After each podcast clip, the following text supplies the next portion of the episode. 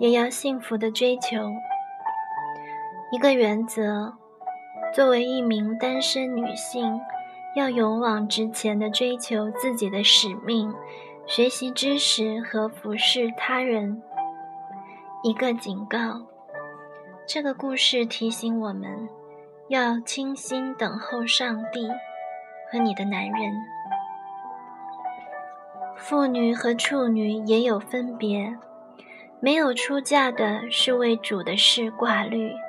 要身体灵魂都圣洁，已经出嫁的是为世上的事挂虑，想怎样叫丈夫喜悦。哥林多前书七章三十四节，在下面的故事里，你将会遇到一位名叫艾丽的公主。艾丽活泼开朗，努力上进，乐于服侍。助人为乐，坚韧不屈。当你读他的故事时，请注意他是在什么时候确定他的人生目标的。记住那曾引导他的经文。以下便是艾丽的故事。第八章，意大利王子。我叫艾琳，大约在我十九岁生日时。我很想知道是否已有合适我的优秀男孩出现。要想搞清这个问题，最适合问的就是我的保护者，我的哥哥。于是，当我们通电话时，我若无其事地提出了这个问题：“亚当，你有没有遇到过适合我的男孩呀？”一直以来，只要一有男孩接近我，我的哥哥就会满眼敌意地看着人家，所以至今没有一个通过他的法眼。但是我还是希望他在最近的这段时间遇到了某个他认为适合我的人。他毫不犹豫地回答：“是的，确实碰到了一个，那很好啊。”我说，但我并没有多问。我并不期望这个男人对我有这份心，我只想知道我的白马王子是否已经出现了。三年前，也就是我十五岁的时候，遇到过一个很好的男人。那年，我们全家转到丹佛的一间新教会，在那里，我立刻注意到一个男孩，他的年龄看上去比我大。去那里聚会的第一个礼拜，他就直勾勾地盯着我的眼睛，那是一种很特别的眼神。能得到他的注意也让我很兴奋。我们很快就成了朋友，一起聊天，一起玩游戏，开心的前仰后合。到年底的时候，我已经完全被他冲昏了头脑。我们的关系也自然而然地发生了转变。然而有一天，他的妈妈走过来对我说：“我正在为我儿子找一个好媳妇。”那一刻，我窘迫极了，特别震惊。我私下里是考虑过要嫁给他的儿子，难道他已经知道了？这里祭司型男人有评语。他很有可能已经知道了。父母的观察力特强，可以说是明察秋毫，滴水不漏。文章继续，我很慌乱，不知所措，于是我开始寻求上帝。你知道吗？一个人的生命中总有一些重大的时刻，决定他们未来的关键时刻。上帝期待你自己决定你将要走的路。感恩的是，在那关键时刻，上帝带领我思存他的话语，寻求他的旨意何在。这里意象型男人有评语：但以理书记载了但以理的生命中有许多关键时刻，决定生死的事情。但每次但以理都没有因其丧命，他被下监后不久，他的第一次考试就开始了。人们给他送来专供国王享用的肉和一切美食。这是一个关于饮食的决定，是食用这些由尼布贾尼撒王提供的珍馐美味，还是谨守以色列百姓的饮食律法和禁忌呢？这是一件小事，但以理在此事上显出了对上帝的忠心，信心经过多年的积累，逐渐成熟。便能在关键时刻做出正确的决定。正如主耶稣在关于才干的比喻中所教导的那样，谁在不多的小事上忠心，才能把更多的事交给他办。如果你感觉上帝没有感动你，促使你在生命中或在属灵的道路上前行，那么你就要问问自己：我对上帝已经交付给我的真理和事情，有没有尽上忠心？我已经播撒了手中的种子吗？向上帝，也向你自己和每一个人来证明，你是一个善于播种、乐于收成的人。文章继续。哥林多前书七章三十四节，妇人和处女也有分别。没有出嫁的是为主的事挂虑，要身体灵魂都圣洁；已经出嫁的是为世上的事挂虑，想怎样叫丈夫喜悦。正是这句话语帮助我把心思意念转移到上帝身上。我的人生有了一个完全不同的方向。我把对这个男孩的迷恋搁置一边，全身心投入到追求认识上帝、服侍上帝的生活中。在我十六岁的时候，我开始兼职做保姆，业余时间进修艺术、音乐和演讲课程。我拿到了花卉栽培协会的证书。开始做花卉设计，我也在丹佛市中心教移民朋友英语。我从主日学教师成为主日学主管，和哥哥一起负责主日学施工。在我十七岁之前，我和哥哥一起进行了我们的第一次越野之旅。这里君王型男人有评语。越野旅行可能是最适合家庭成员一起讨论人生目标和远景的时间。文章继续，我甚至创办了自己的公司。我给公司起名叫“安利设计室”，主要为婚礼或者其他庆典做植物布置。我们也做室内设计、园艺、景观美化、房屋清洁工作。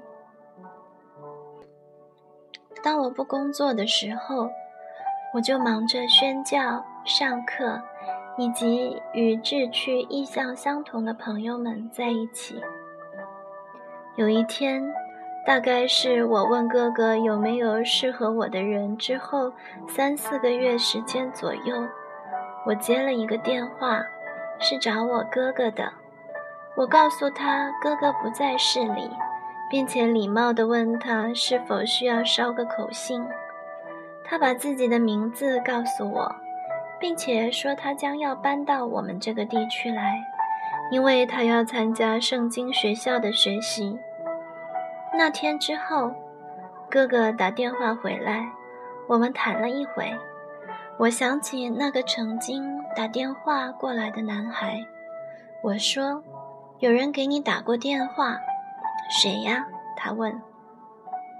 我没记错的话，他应该叫安东尼·泰勒。有几秒钟的时间，哥哥什么也没说，然后有点苛刻地问：“他想干什么？”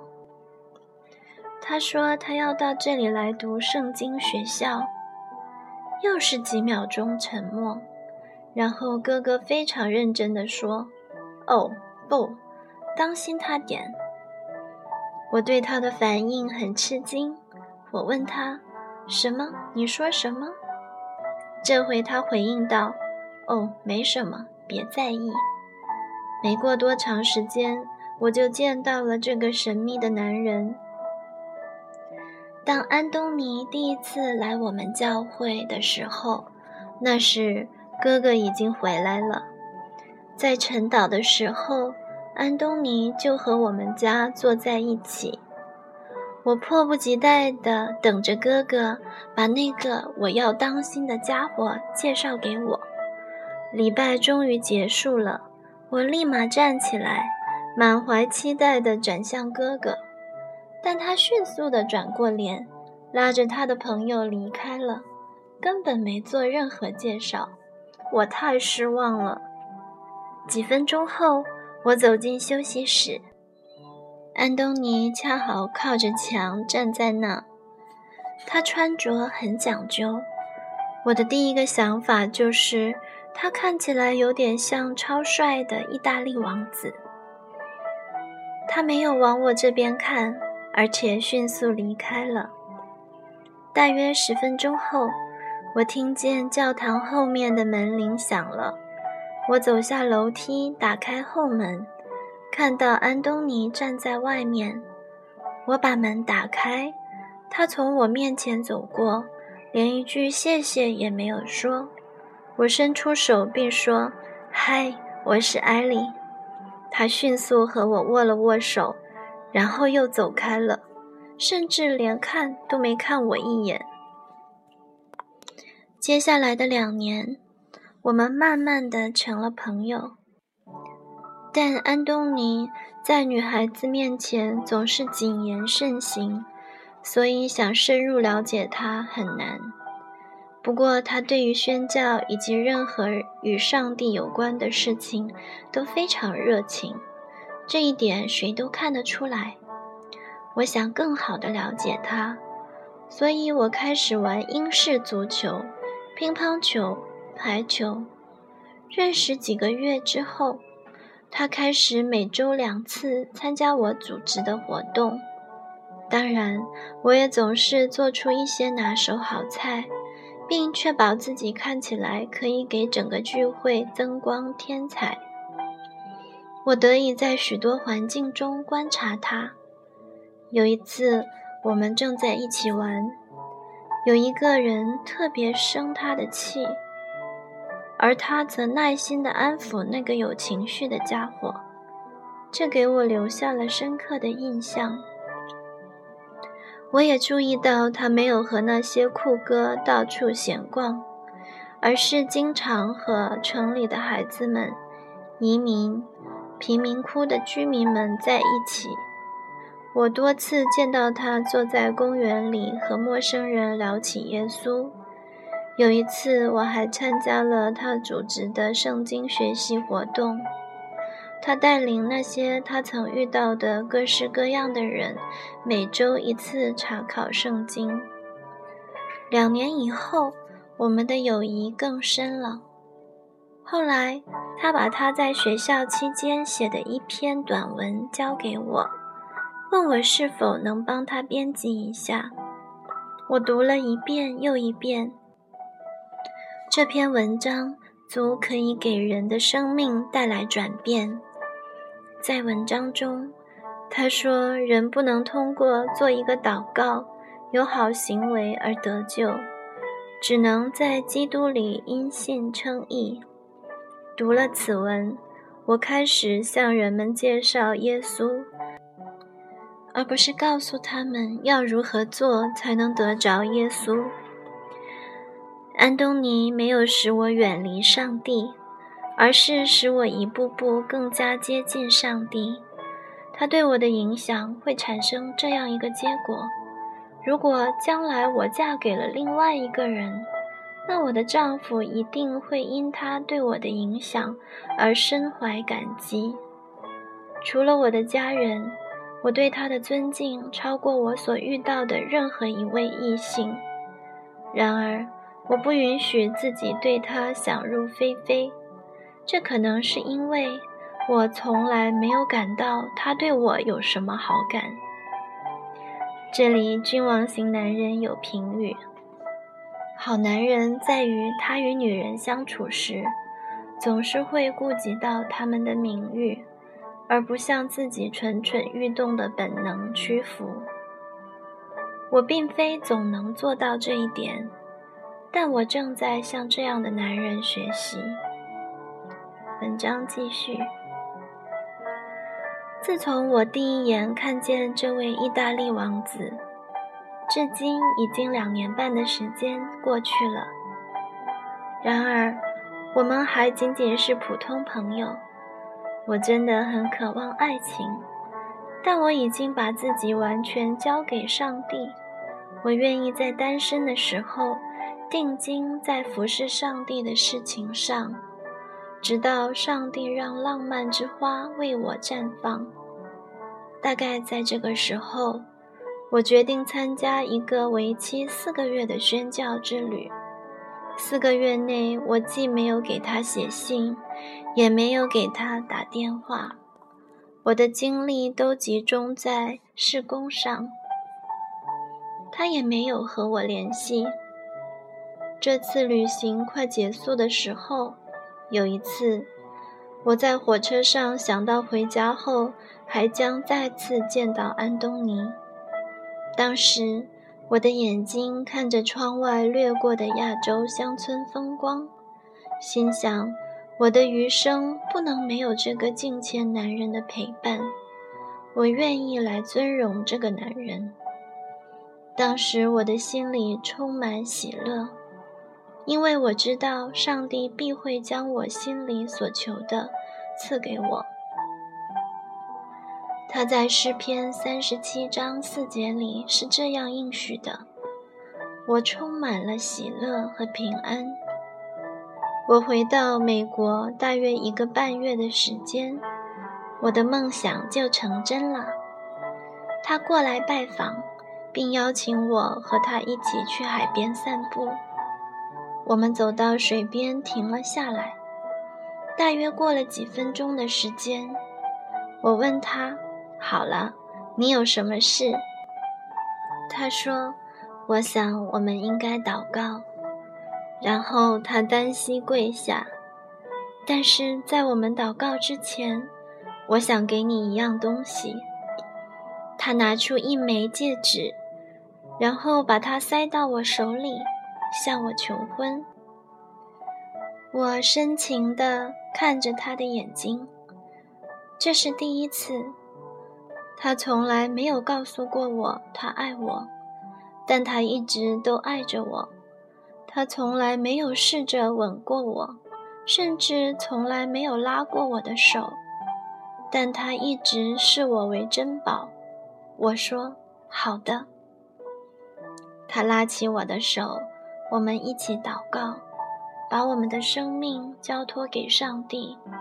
然后他说：“我有礼物送给你。”他在我们跪着的右边沙滩上挖起来，他挖出一个箱子，二十四朵娇艳欲滴的红玫瑰呈现在我眼前。他把玫瑰花捧到我面前。终于说出了每个女孩都想听到的那句令人心醉的话：“我爱你。”在我们订婚前，哥哥告诉我，他上次所说的那个适合我的男人就是安东尼。现在，我和我的意大利王子结婚已经七年了，无论环境好坏。无论贫富，我们一同欢喜地经历着。我和他一起环球旅行，看着他向数以千计的人传讲上帝的福音。我们刚刚从非洲度假回来，三个孩子与我们同行，现在肚子里还有一个。就在今天，我们和一个朋友聊天。我丈夫在去年把福音传给了他。当谈到这件事的时候，他的眼里充满了感激的泪花。我的爱情故事一天比一天精彩。艾丽这样预备自己成为帮助者，为了基督的缘故，认真的对待你生命中的每件事，借着向他人传讲福音来服侍基督。一定要保证你的生命是有目标的，而不是漫无目的的虚度。当你遇到白马王子时，不要向他卖弄风情，也不要因他对你反应迟缓而气馁。不要在他准备好之前逼着他给你承诺，而是要预备好自己，等待那个时刻的来临。这里，君王型男人有评语。我的女性朋友告诉我，她所遇到的所有让她觉得值得以爱的男人，这样的男人为数不多，而我也不在其中。确立恋爱关系的速度总是难以置信的慢。文章继续。来自意大利王子的肺腑之言。我对艾丽的第一印象是喜乐、纯洁、自信，充满了生机与活力。我越是了解她，就越觉得我对他的第一印象再准确不过了。我永远无法忘记我第一次见到他的情景。当时我被锁在教堂后门外，他过来帮我开门。我认出她就是我朋友亚当的妹妹。不知道为什么，当我看到她的时候，我的心就开始狂跳。就在这个时候，他把门打开了，我非常紧张，径直就从他面前走过去了，甚至连声谢谢都没有。然而，他向我伸出了手，并做了自我介绍。我就像一个木头兵一样，迅速地和他握了一下手。当我从他面前走开的时候，我对自己的慌张真的感到不解。接下来的几个月里，只要他一出现，我就不由自主地回避。由于你们不认识我。你们可能会认为我是那种害羞的男孩，但实际上根本不是这么回事。我完全可以和其他女孩成为普通朋友，但是对安利则完全不同。她比其他女孩更能吸引我，我一看到她就会紧张。这里祭司型男人有评语。对于我喜欢的女孩，看到她我也会紧张，尤其是当我试着和她讲话时，我身上没有一个地方不紧张的。文章继续。据我初次见他两年后，我就决定，如果他愿意的话，我就娶她为妻，但是我仍没有表白。我在他面前掩饰了自己的感情，我又安静地观察了他一年之久，并且开始深入地了解他。另外，在我向他求婚之前，我也开始更好地预备我自己，包括预备自己在将来的日子里爱护他。尽管艾丽已经感受到了我对她的珍重，但是。他没有推着我向前走，迫使我确定我们的关系，也没有用我们的关系来制约我。他只是等待着。他的这种处理方式再次显出他的智慧。后来，他参加了一次为期四个月的宣教之旅。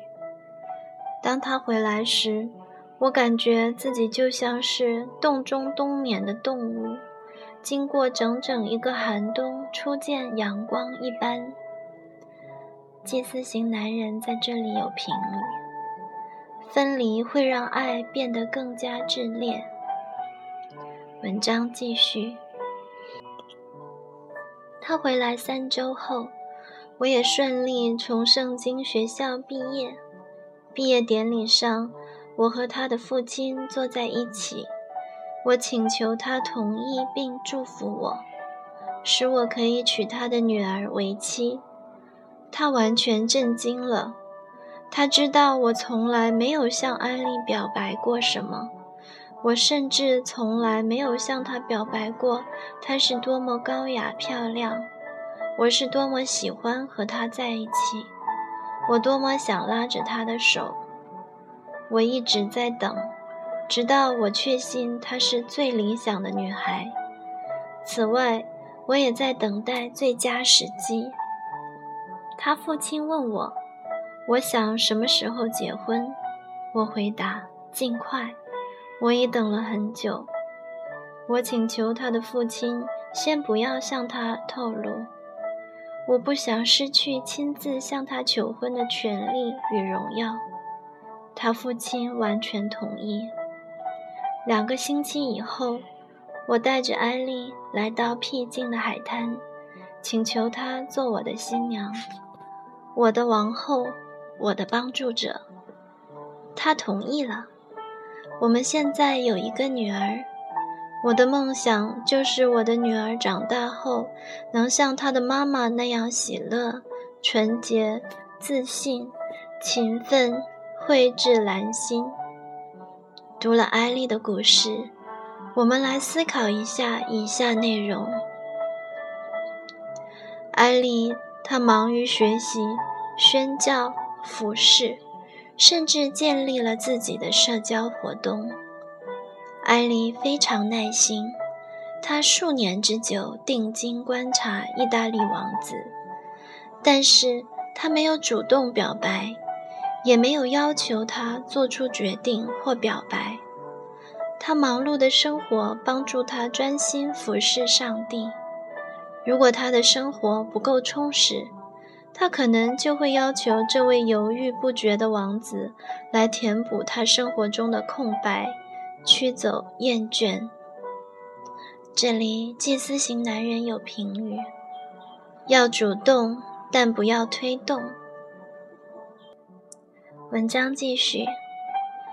艾丽目标明确，她一直在学习、服侍，拥有满足感。耐心不是坐视不管、坐享其成。艾丽有规律的组织、主办一些社会活动，其目的就是吸引他的注意，而这种做法奏效了。你的百宝箱。上帝对才德富人的判断标准是什么？他因工作努力、有创造力、节俭朴素、阳光向上、善良文雅。你都具备哪些条件？要成为艾丽这样的宝贝女人，你应该开始做哪些预备？